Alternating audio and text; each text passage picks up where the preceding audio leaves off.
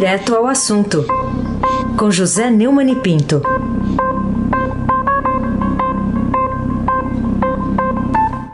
Oi, Neumani, bom dia. Bom dia, Raíssen Abac, Carolina Ercolim. Oi. Almirante Nelson e o seu pedalinho. Bárbara Guerra, Frânio Vanderlei, Clã Bonfim, Manuel Alice Isadora.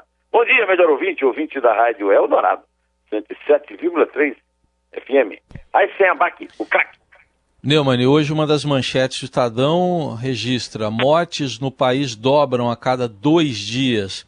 Eu queria que você comentasse um pouco essa notícia da mais chocante tragédia anunciada, é, sem que a gente ainda tenha chegado à estação mais fria do ano. Ai, sim, meu amigo. Ontem, o ministro da Saúde, Nelson Tais, deu uma entrevista coletiva é, na qual disse que nós precisamos de informação. Ou seja, repetiu tudo o que ele disse até agora e não usou a palavra isolamento. É, ele precisava ler o Estadão. Ele tomaria conhecimento, por exemplo, uma grande, uma importantíssima informação, uma trágica informação, uma dolorosa informação. O número de mortes provocadas pela Covid-19 no Brasil tem dobrado a cada cinco dias. Nos Estados Unidos, essa duplicação ocorre a cada seis dias, na Itália e na Espanha, a cada oito. Esse dado consta da última nota técnica do monitor a Covid-19 no sistema da Fiocruz, que agrupa dados sobre a pandemia do novo coronavírus e revela a velocidade com que a epidemia se dissemina no Brasil. Já que o ministro quer tanta informação, que tal ele ler pelo menos a nota técnica do, do, do da, da Fiocruz? Agora não, esse ministro é um, ele, ele, ele é conhecido que ganhou dinheiro com a saúde, o que não é uma boa informação, a não ser para ele e para quem está em redor dele, mas não é conhecido por sequer saber onde fica, o que, que diabo quer dizer sistema de saúde, né? É que garante a, a universalidade da saúde no Brasil. A nossa situação hoje é pior do que a da Itália, Espanha e Estados Unidos. Por isso, esse número de mortes está dobrando num espaço de num prazo menor, diz o epidemiologista Diego Xavier. Outra informação, viu? Aliás, o ministro disse que caiu é, o número de a, a, procura de outros doentes na rede por causa da Covid. Que tal ele tomar uma providência em vez de ficar constatando essas coisas, aliás, em péssimo português? Carolina Ercolim, tintim por tintim.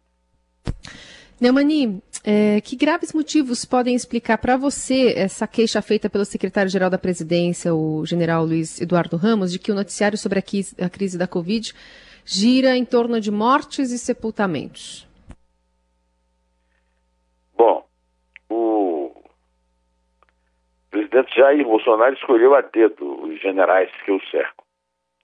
Esse general Luiz Eduardo Ramos, que eu não, não sei quem é, não conheço, nunca vi nada, trabalho nenhum dele que seja digno de nota.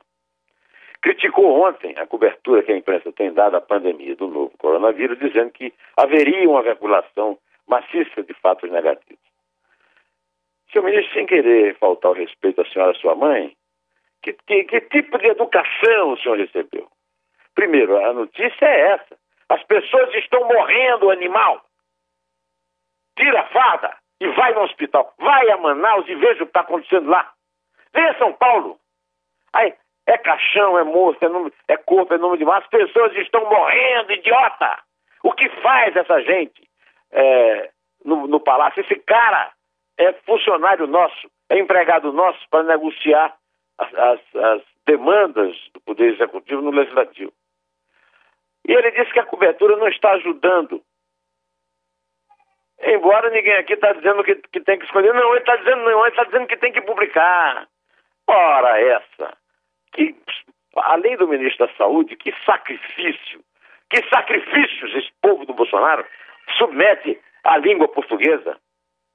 Ah, ele disse que a imprensa tem um papel fundamental para levar as pessoas a se sentir melhor. Não é isso.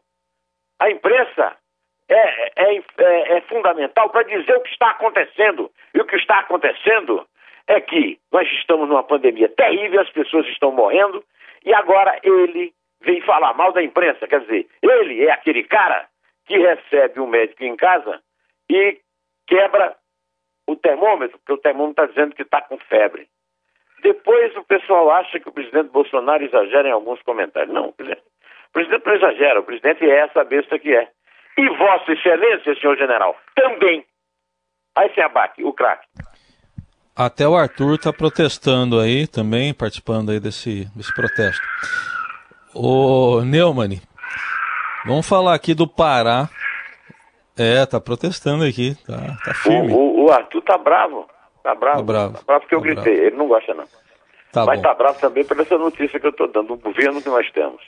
É, mas não tem jeito, né? Porque tem outra aqui, ó. No Pará, doentes dormem na fila. Notícia que também está na primeira página do Estadão. Tem até uma foto registrando esse absurdo. É a constatação dessa dura realidade, Neumann. Você acha que pode reduzir o abandono aí que a elite dirigente brasileira trata a população como um todo? Olha, uh, uh, no Caderno Metrópole do Estadão hoje tem essa notícia. Está a primeira página, tem uma bela foto do Raimundo Facó, da Frame Foto, é, mostrando é, que pessoas em busca de atendimento, como diz a legenda, muitas delas com sintomas de Covid-19, fazem fila na Policlínica Metropolitana de madrugada em Belém. Com muitos doentes, poucos leitos e escassez de profissionais de saúde, o, o Pará decidiu recorrer a médicos cubanos. A Procuradoria-Geral do Estado liberou a contratação de 86 profissionais estrangeiros para reforçar os quadros das unidades de saúde. Era essa outra notícia que podia informar melhor o ministro da Saúde, né? É, ele ficou, passou a vida todinha ganhando muito dinheiro, então esqueceu da saúde das pessoas. É, o general também. O general não gosta da imprensa. Tudo bem, general. Eu também não gosto. Agora, a questão não é essa. A imprensa é obrigada a dar o que acontece a imprensa não é paga para fazer as pessoas se sentirem melhor, general. A imprensa é paga para dar notícia, para dar informação. E o senhor também não é pago. O senhor é pago para fazer relações, que aliás, o seu trabalho é péssimo, porque o, o, a, a, imagem do governo, o que o governo transmite para os outros poderes, é péssima péssima, porque o senhor nunca fez isso, porque o senhor nunca vai fazer isso, porque a sua, o seu, o senhor não aprendeu isso. Então, é, agora, nós, coitados de nós, somos obrigados a suportá-los, porque, como demonstra muito bem o primeiro editorial do Estadão hoje, Bolsonaro e a democracia, não tem ninguém ligando a mínima para uh, tudo isso que vocês estão fazendo com o Brasil. Vocês estão fazendo com o Brasil. Nelson Tais e General Luiz Eduardo Ramos. Carolina Ercolim, tintim por tintim. Ala militar impõe obras. Equipe de Guedes diz que não há verba. Manchete da primeira página do Estadão de hoje. Queria avaliação sua. Como é que você acredita que vai se resolver esse impasse que existe aparentemente entre alas bastante fortes e influentes do governo federal?